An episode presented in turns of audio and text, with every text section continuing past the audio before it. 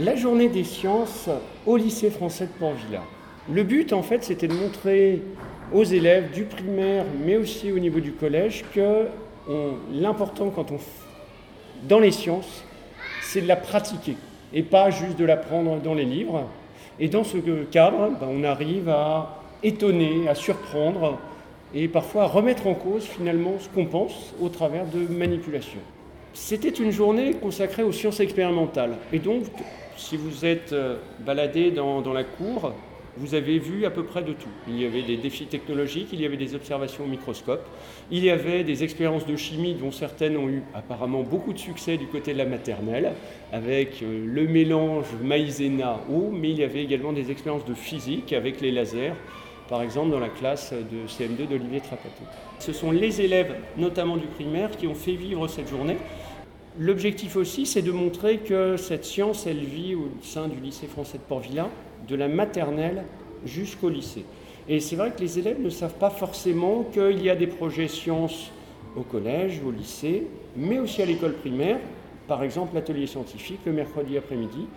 Combien de temps avez-vous mis pour la préparer cette journée?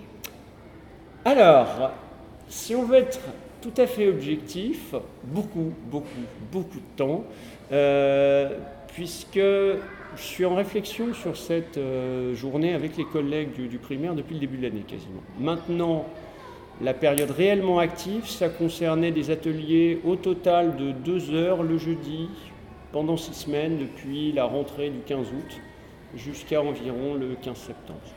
Pouvez-vous nous expliquer comment fonctionnent en quelques-unes des expériences que vous avez organisées? Alors, certaines expériences sont un petit peu magiques normalement, on, dit, on ne donne pas les trucs et astuces, euh, mais comme je l'ai toujours dit aux élèves euh, de primaire qui sont venus faire les ateliers, on n'est pas dans une salle où on fait de la magie, on fait de la science. Et donc, il y a une explication. Donc, je suis bien obligé de vous la donner pour certaines. Alors, je vais essayer d'être simple. Et par exemple, je ne vais pas vous parler du microscope à gouttes d'eau avec un laser, c'est un petit peu compliqué, même si c'est magique.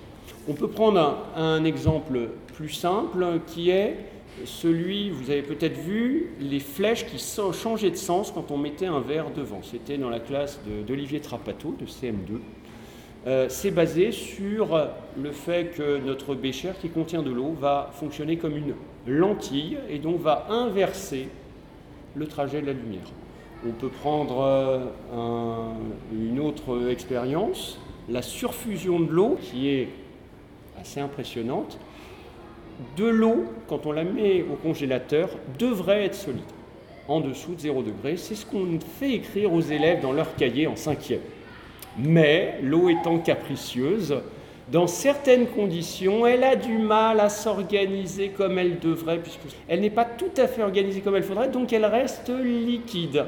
Et si on lui fournit un tout petit peu d'énergie, par exemple en demandant à M. Lermigeau qui passait de taper sur la bouteille, eh bien cette énergie supplémentaire est donnée à l'eau et l'eau s'organise alors correctement pour former de la glace. Alors mon expérience favorite, c'est sans doute la maïzena. La maïzena et l'eau, c'est quand même l'expérience qui est la plus simple à réaliser puisqu'on peut le faire à la maison, mais une fois qu'on a essayé, on ne peut pas s'empêcher de vouloir recommencer. Donc c'est une expérience moi qui me plaît parce qu'elle donne envie de faire de la science. Parce que plus vous faites cette expérience, plus vous vous posez de questions. Et c'est ça la science, c'est se poser des questions par rapport à ce qu'on voit. Maintenant, personnellement, celle qui est la plus intrigante, euh, c'est le microscope à goutte d'eau. Se dire qu'avec une goutte d'eau et un laser, on arrive à observer des bactéries, c'est quand même formidable. La science, c'est réussir à expliquer le monde qui nous entoure. Et parfois, on s'oppose, euh, on s'oppose à des convictions euh, qui sont ancrées dans, les esprits depuis très très longtemps. Et l'objectif, c'est de déconstruire ces représentations pour finalement faire comprendre réellement ce qui se passe. Quand je fais participer les élèves en sciences, j'essaye de leur faire toutes les sciences expérimentales parce que dans tous les cas, en fait, c'est observer, manipuler, essayer de comprendre